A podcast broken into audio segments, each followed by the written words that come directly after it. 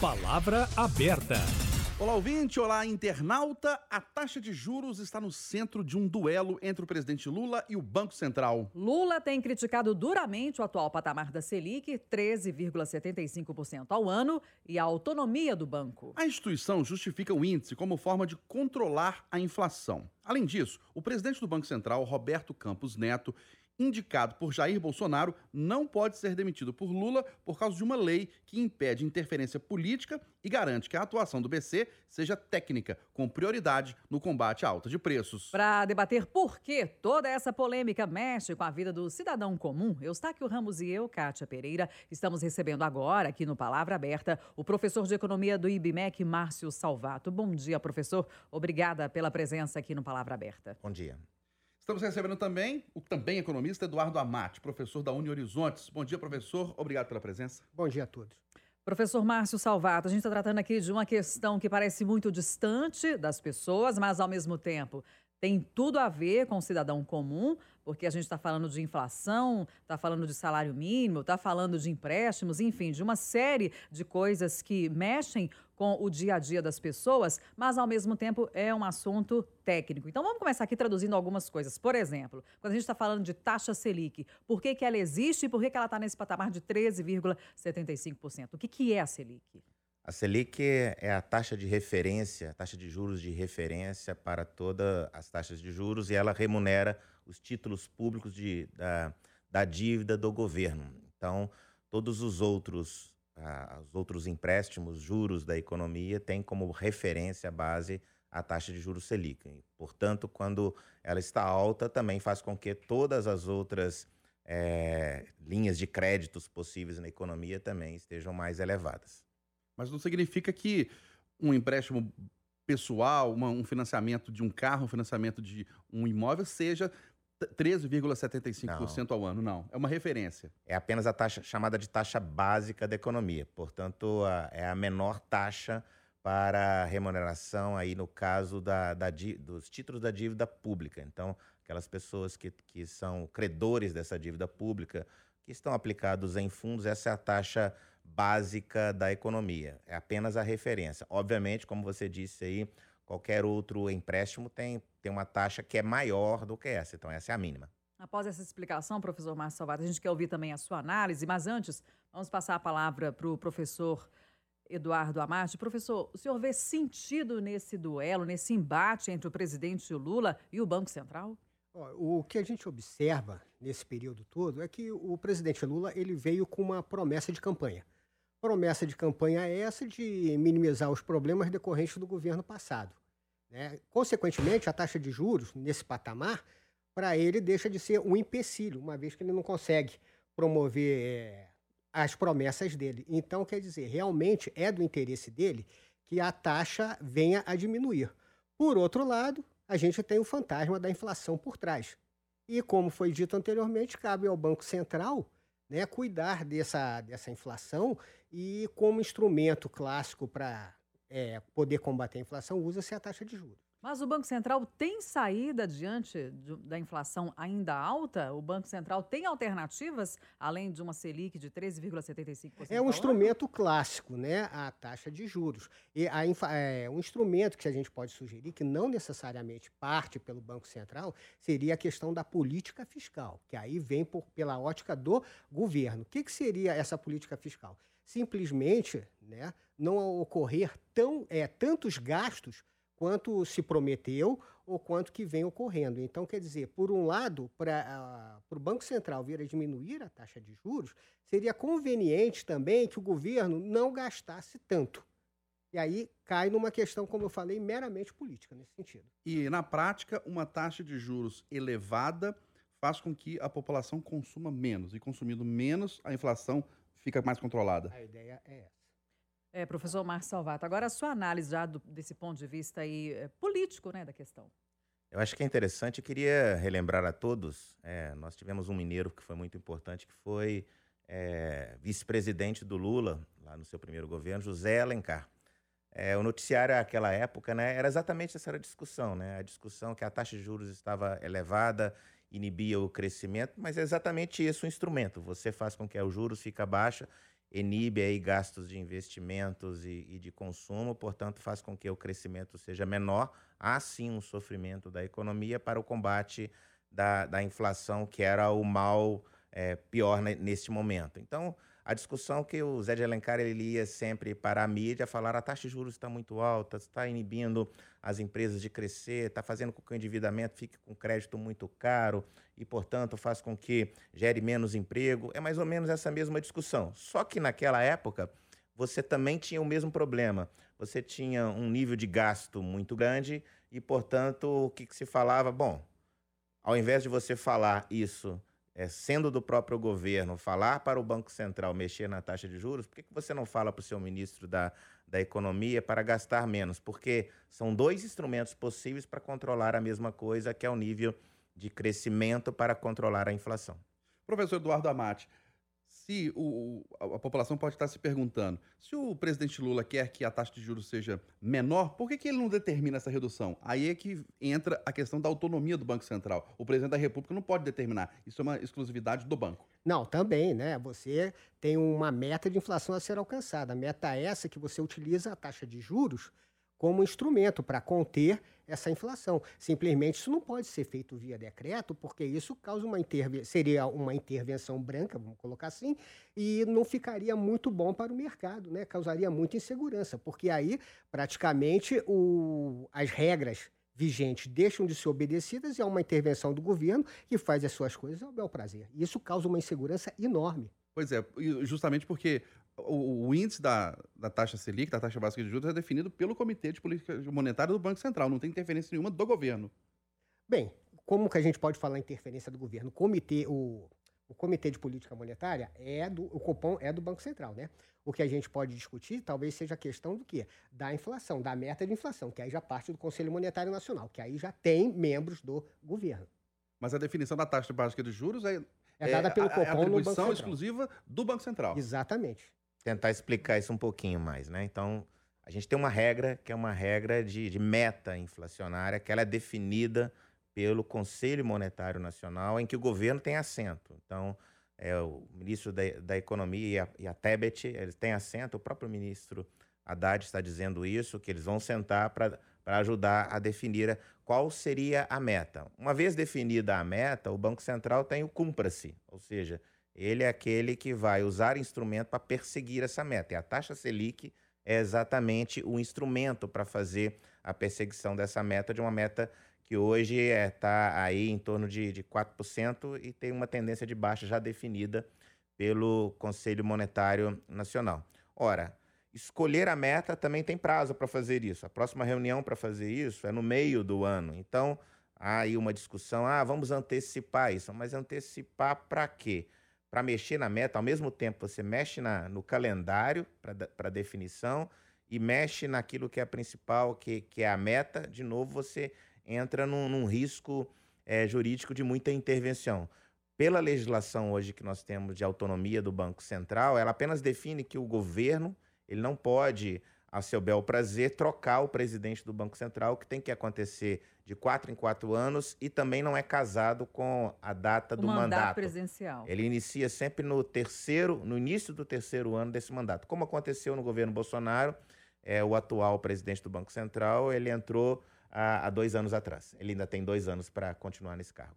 Pois é, e a gente, o professor Eduardo até citou a palavra mercado. E a gente tem visto muitas reações do mercado né, a cada declaração do presidente Lula e também as manifestações do Banco Central. É, esse debate, ele alimenta ainda mais a inflação, professor, na sua avaliação? Com certeza, porque você gerou, acho que o professor colocou bem, uma ideia de, de insegurança, insegurança de quais são as regras. A partir do momento em que há uma, uma interferência nas regras que já estão definidas, o mercado não sabe agora precificar o que vem à frente e começa, obviamente, é, tomar decisões. Essas decisões afetam volatilidade financeira dos mercados.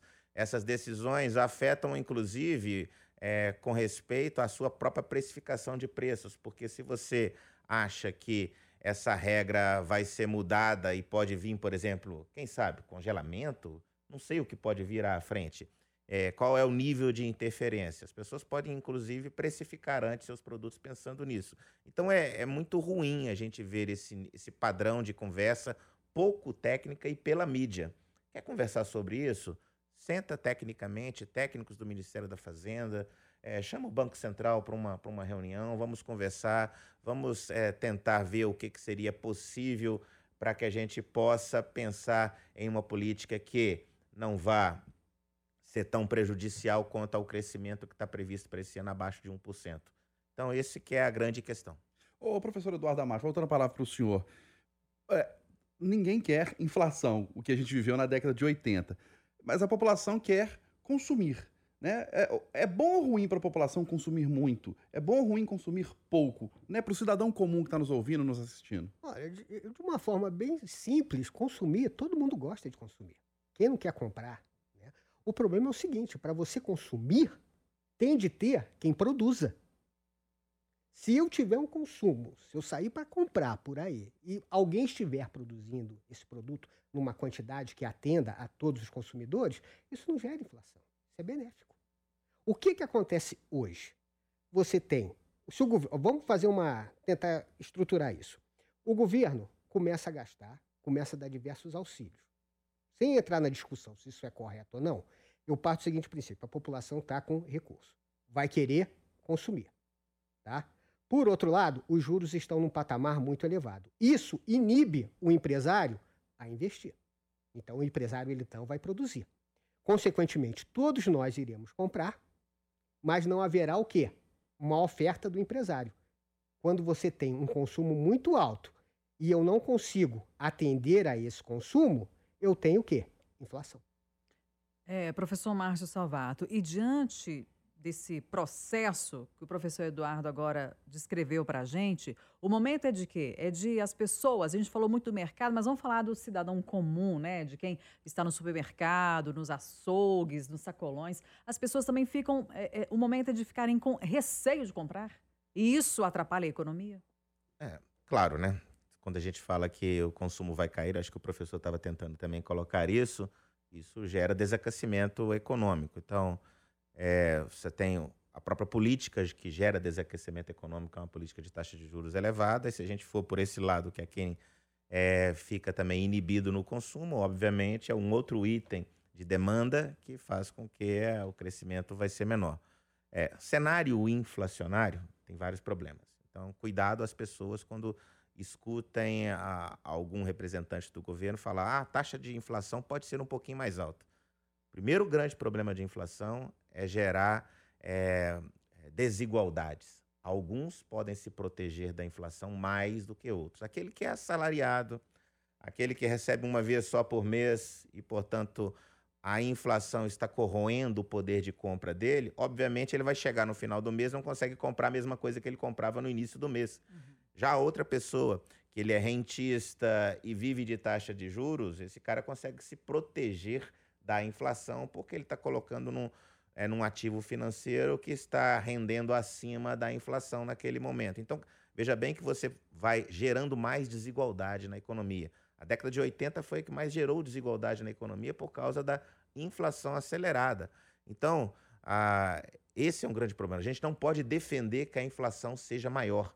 Ela, gera, ela tem um mal por si só e os pobres mais sofrem com isso. Portanto, quando a gente está num cenário com a inflação, as pessoas que vão para consumo, obviamente, ela vai ter que a gente falar lá aquele custo do sapato, né?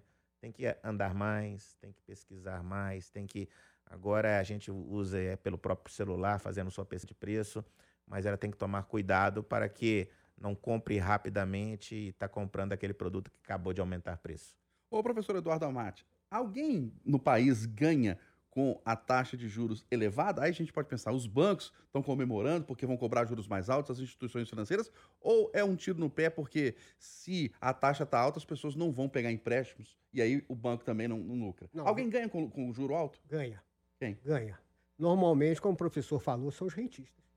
Os que têm dinheiro aplicado em títulos públicos. Tá? Grande parte da população, qualquer aplicação que você faça numa renda fixa, num título público, essa aplicação ela é remunerada por essa taxa de juros também, a Selic. E é uma minoria né, da população.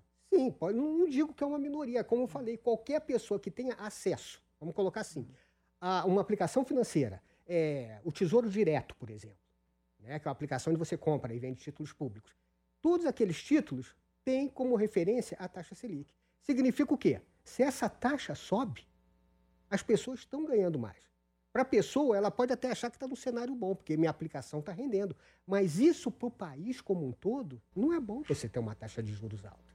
Porque exatamente inibe crescimento, inibe investimento, inibe o consumo. Você tem todo um reflexo nisso daí. É, professor Márcio Salvato, qual então que é a saída coerente, correta, para poder tratar de um problema que afeta a todos?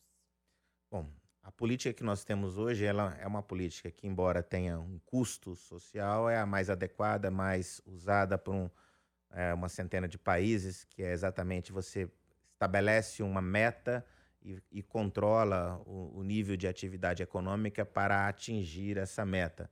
Então, vai existir momentos em que a taxa de juros ela vai cair bastante, como aconteceu há pouco tempo atrás e estava em torno de 2%. É, e agora ela está numa taxa de juros super elevada porque a, a inflação está custando ceder. É, então, perseguir esse, esse é o instrumento que nós temos hoje para esse combate da inflação. A notícia que nós temos agora é que estamos no momento exatamente do momento ruim. Momento ruim em que a inflação com dificuldade de ceder e o instrumento está sendo, está tendo pouca é, eficiência de curto prazo. Então, está exigindo um prazo bem maior para fazer uma, uma tendência dessa queda de juros. E vários vão sofrer. As empresas que estão expostas aí a, a crédito, ela está usando muito seu caixa para pagar. O próprio governo está tendo que pagar muitos juros em cima do, do seu estoque de, de dívida que tem hoje e, portanto, não pode fazer outras é, intervenções melhores para a sociedade por conta disso. Mas por, então a perseguição deveria ser: vamos ter uma meta e o mais rápido possível atingir essa meta, é, que é quando uma pessoa está doente, você tem que fazer uma intervenção o mais é, rápida e com um instrumento mais forte possível para ter o resultado mais rápido possível. É o que temos que fazer. Ô, professor Eduardo Amati, o Brasil está na contramão é, do que praticam os outros países? Juros altos é, são um fenômeno só aqui no nosso país? Ou outros países também praticam Não, essa outros política? Outros países também praticam, né? Só que o Brasil muitas vezes foi campeão nesse processo, né? Dado toda a questão estrutural que existe na economia, né? O governo gastando muito, algumas, é ou melhor, inseguranças jurídicas ao longo do, do processo. Tudo isso daí pesa muito para o Brasil ter uma taxa de juros elevada. Uma economia que às vezes não se mostra tão estável, é muito mais instável do que estável.